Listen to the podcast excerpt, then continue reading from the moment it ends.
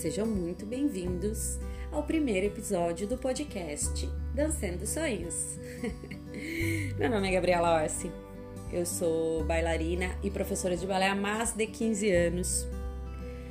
Eu desenvolvi um programa de aulas temáticas para baby class, crianças de 2 anos e meio a 5, que engloba todo o âmbito de inclusão social e inteligência emocional. A partir disso, eu senti a necessidade e muita vontade, porque eu gosto muito de conversar, de colocar isso num outro canal que fosse mais fácil, mais aberto para essa troca, para essa conversa, onde eu pudesse colocar as minhas opiniões, o que eu acho a respeito, o que eu já vivenciei, o que amigos já vivenciaram, né? Então foi quando surgiu a ideia de criar o podcast. E eu resolvi fazer um programa que ele integrasse alguns temas que eu acho muito importantes.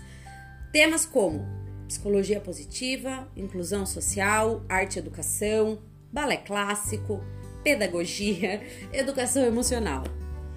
E hoje eu gostaria de conversar com vocês um pouquinho mais sobre educação emocional. Hoje eu vou dar uma pequena introdução de um dos assuntos que eu acho que é mais importante. Eu acho que ele é o centro, sabe? Acho que tudo vem a partir dele. Então, a educação emocional, ela vem como um novo paradigma educacional, onde não apenas a razão e as habilidades cognitivas são levadas em consideração, como também a emoção e a afetividade. Isso quer dizer o quê? Isso quer dizer que, a partir desse momento, a partir da educação emocional, a gente não trabalharia na escola ou numa aula de balé apenas a parte cognitiva. Então a gente não trabalharia só português, matemática. Dentro da aula de balé, a gente não trabalharia apenas a técnica, o plié, o tendi, mas a gente traria para dentro da nossa aula também essa parte emocional e essa parte afetiva. A educação emocional ela possui uma grande importância, galera, presta atenção nesse dado. Ela possui uma grande importância na inclusão de pessoas com deficiências físicas ou não, tá? Quando eu colocar aqui inclusão, eu tô incluindo tudo que seja fora do que a gente vê como padrão, tá? Para quê? Para que elas sejam vistas sobre uma nova perspectiva, onde o foco não sejam as suas limitações e sim suas potencialidades. Vocês conseguem perceber a importância de se educar emocionalmente uma criança? Do quanto isso pode afetar a vida de outras pessoas?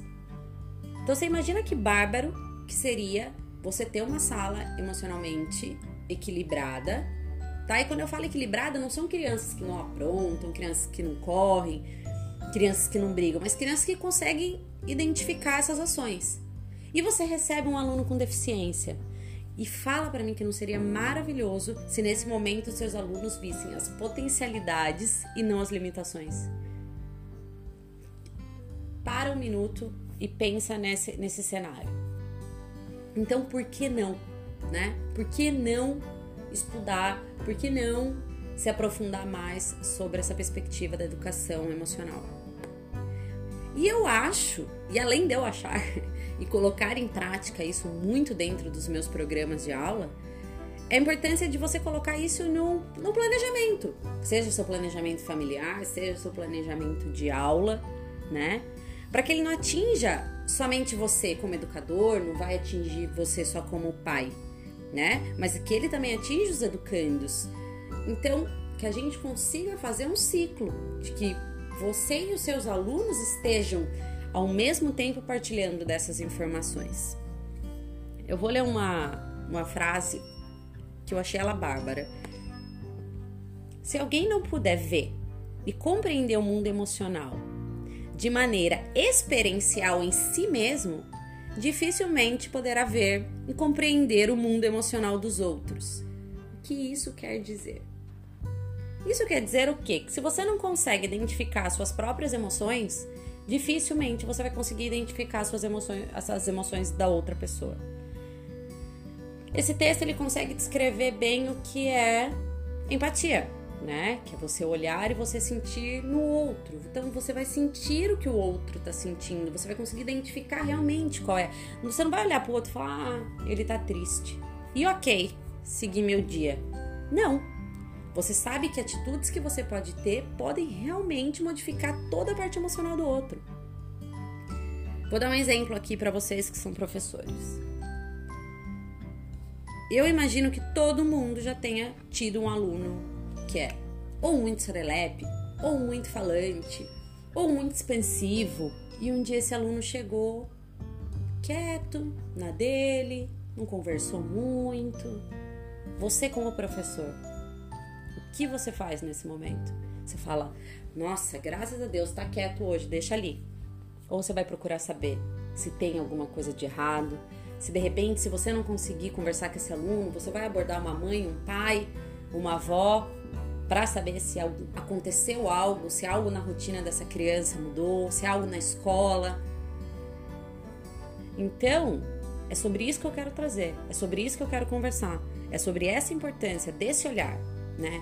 Se você é mãe, se você é pai, seu filho sempre foi uma criança muito alegre, muito feliz e de repente ele tá mais cabisbaixo, já não quer mais ir para a escola.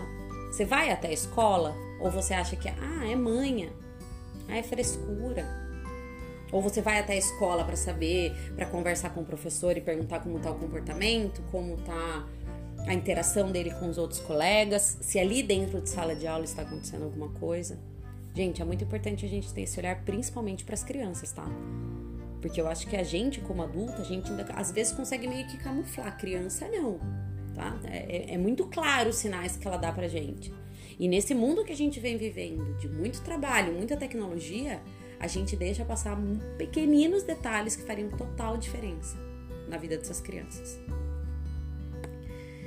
Então, entende-se que o quê? Que ter consciência das próprias emoções permite um trabalho mais eficaz e positivo no vínculo com outras pessoas. Sim, acabamos de falar sobre isso. Do quanto você ter consciência sobre suas próprias emoções permite um trabalho mais eficaz com o seu aluno, um vínculo maior com o seu filho, né? Uma pergunta, um entender. Porque muitas vezes a criança de 2, 3 anos, a gente tá falando mais ou menos dessa idade aqui nesse momento. Ela não sabe explicar o que ela tá sentindo, gente. Às vezes ela tá triste, ela não sabe explicar o quê. Né? Às vezes o pai brigou, ou ela quebrou alguma coisa na casa, ou alguém fez alguma brincadeirinha. Às vezes ela não consegue explicar qual é o sentimento, né? Ela não tá legal por causa de certa situação, mas ela não sabe explicar o que é, né? Então, assim, observação. Eu acho que é uma das partes mais importantes é observar esse aluno, observar essa criança e a gente tentar entender e fazer esse papel de não. Vem aqui, vamos sentar, vamos conversar e vamos resolver, né? Os professores, eles podem criar as condições e orientar os alunos, facilitando na aprendizagem. Então, a partir do momento que você, como professor, entende todo esse âmbito emocional dentro de você mesmo, você consegue orientar muito melhor os seus alunos, você consegue fazer com que os seus alunos entendam também toda essa questão do que eles estão sentindo, do porquê eles estão sentindo dessa maneira, por que eles estão agindo dessa maneira com os amigos, né? Vamos supor um exemplo aqui: crianças que praticam bullying, né? Então, assim, se essa criança entende o quanto essa brincadeira dói no outro, será que ela vai continuar repetindo? Fica aqui, ó, essa questão aí para vocês. Então, a reflexão intelectual sobre a emoção afeta o cérebro cognitivo. Então, quando você pensa sobre isso, você tá ali, ó, na parte cognitiva, na parte da razão. Mas a experiência afeta o cérebro cerebral. Cérebro emocional, me desculpe. Então, isso nada mais quer dizer que o quê? Que quando a gente fala sobre isso, a gente está agindo muito pela razão. É fácil a gente conversar, mas quando você sente, você vai trabalhar uma outra área do seu cérebro, tá? Por isso, qualquer intervenção para educar as emoções requer um programa, gente, requer estudos, requer você saber daquilo que você está falando, né? Então não é uma coisa de achismo, ah, eu acho, então é assim. Não. Existem muitos estudos, muitos livros, muitos pensadores, muitos psicólogos e tem publicações ótimas a respeito. Depois, se vocês quiserem e sentirem a necessidade, eu posso deixar para vocês alguns títulos de livros no meu Instagram. E aí a gente pode fazer essa troca, porque eu acho muito interessante. Quanto mais você lê, quanto mais você entende, você vai aprendendo a lidar com suas próprias questões. E isso é, é uma coisa maravilhosa, assim. Eu posso dizer para vocês que é realmente libertador a partir do momento que você consegue resolver, às vezes, suas próprias questões. Então, para a gente finalizar aqui esse assunto, eu não quero prolongar muito esse assunto hoje, é só uma breve explicação, uma introdução do que eu quero conversar aqui com vocês nos próximos episódios. Então, para a gente fechar, qualquer intervenção para educar as emoções requer um programa, como eu já havia dito anteriormente. E seria um programa que precisa incorporar o que, Gabriela? Tá? Como vamos fazer isso? Então, ele precisa de desenvolver as competências sociais. Quais seriam as competências sociais? Assertividade, habilidades de conversação. Essa criança ela precisa criar essa habilidade de conversar com as pessoas. Essa é maravilhosa, tá? Enfrentamento de críticas injustas. Como nossas crianças estão lidando com as críticas? Como nossas crianças estão lidando com as frustrações e com os nãos, né? A próxima é maravilhosa também, que são as resoluções de conflitos e desenvolvimento de valores. Que valores nós estamos passando para essa nova geração? Vale lembrar que essa é uma geração que é chamada de geração Y, geração Z? Não sei ao certo. Mas ela é uma geração que nasceu junto com a tecnologia. Então ela é nova geração. Então são outras informações, tudo chega para eles com uma velocidade muito mais rápida, né? Eles têm estímulos o tempo inteiro nas telas, que também é um assunto que a gente vai abordar com mais calma, né? O, o, o quanto essa era digital afeta toda a parte psicológica das nossas crianças. Enfim, não vamos perder o foco. Então, como que essa criança está resolvendo todos esses valores, esses conflitos? Como que ela recebe as críticas, né? A gente também deve trabalhar as competências cognitivas, que são os pensamentos e perspectivas causal, o controle de viés de pensamento e o seu processamento objetivo. Então, nada mais é do que como tudo isso vai ser linkado de uma forma um pouco mais racional, tá? Através do nosso pensamento. E então, para finalizar, as competências de autogestão comportamental, conhecer e controlar a própria conduta, né? Então, o que, que é? Como está a conduta das nossas crianças? Como nós estamos lidando com essas questões, né? Qual, qual é a abordagem que a gente tem que fazer quando a gente vê uma cena de bullying acontecendo, né? Aonde que é o ponto que a gente tem que entrar? Qual, qual, qual que é a conversa que a gente precisa ter com essas crianças? Então é isso que eu queria deixar para vocês. Eu gostaria principalmente de deixar para vocês uma reflexão, né?